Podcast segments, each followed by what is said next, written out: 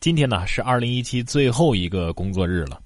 其实想想，二零一七对我挺好的，是我对不起二零一七。岁月其实从来就不曾辜负你，只是你一直在挥霍时光。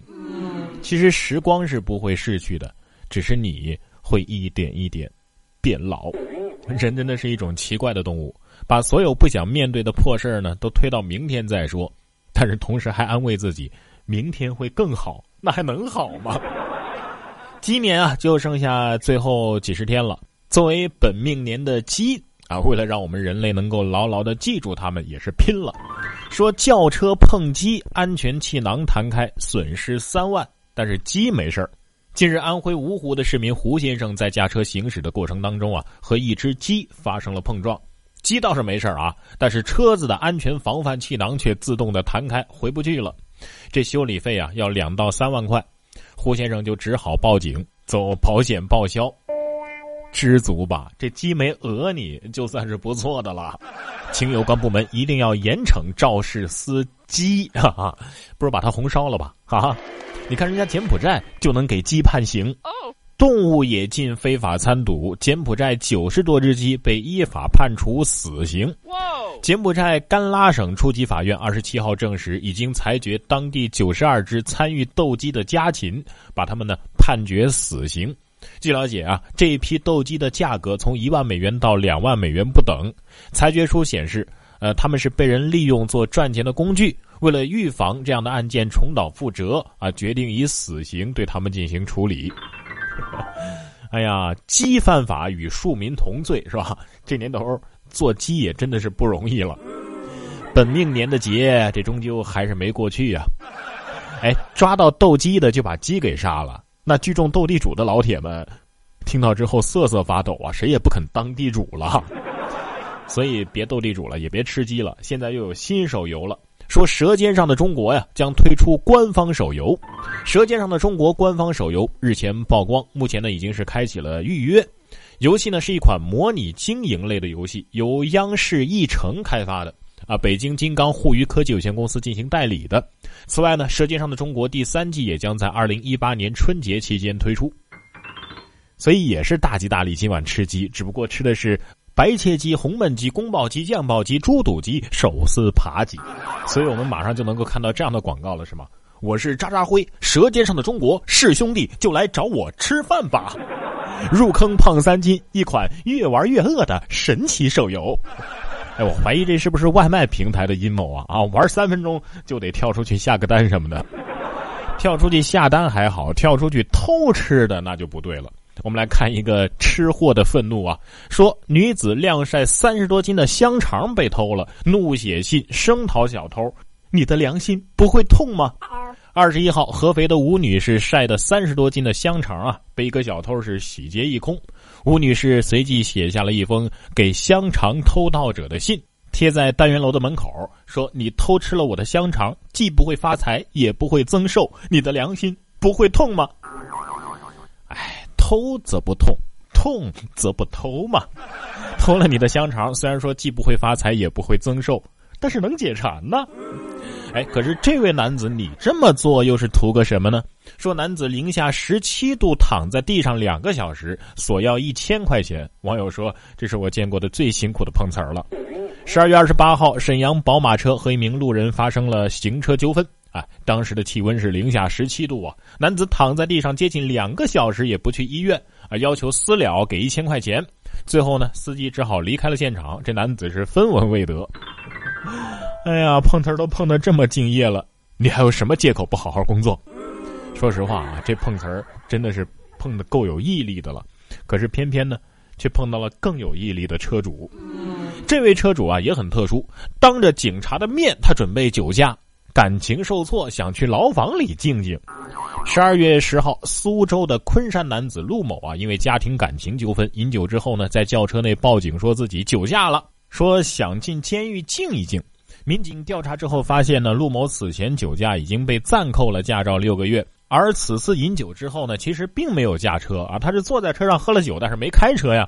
但是因为在此之前，就是喝酒之前啊，啊，他开了车，但是呢，又是在这个驾照暂扣期间开的，所以他最后被行政拘留了七天。真的是心想事成，求人得人呐！如你所愿了，开心了吗？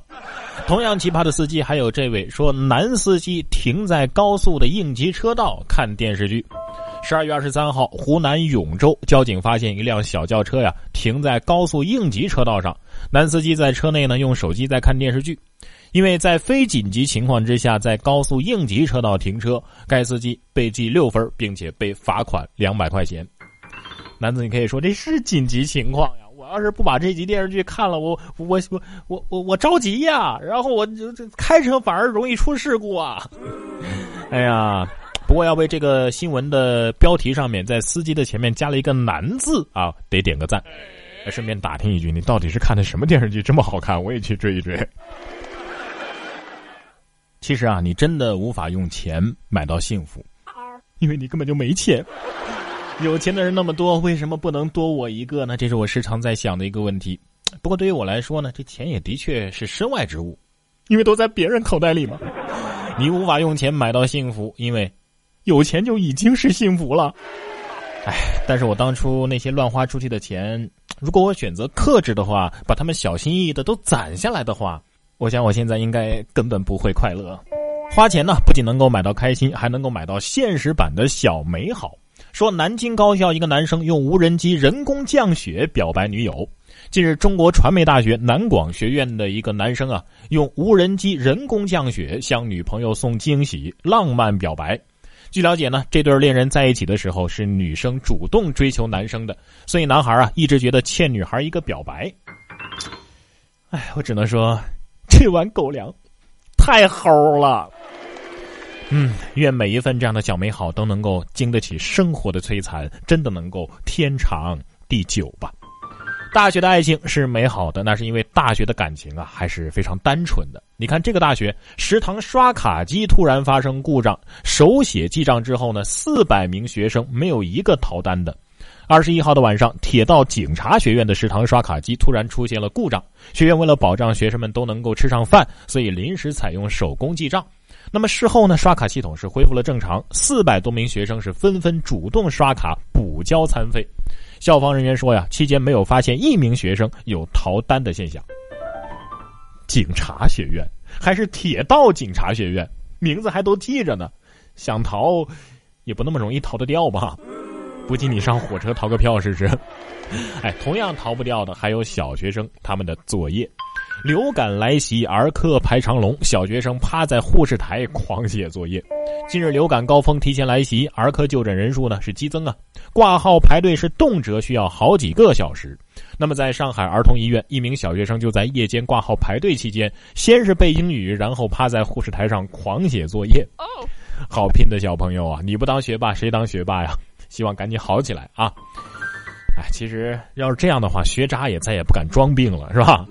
学霸在排队的时候是不是这样的？啊，我快撑不住了，快快快给我两道题！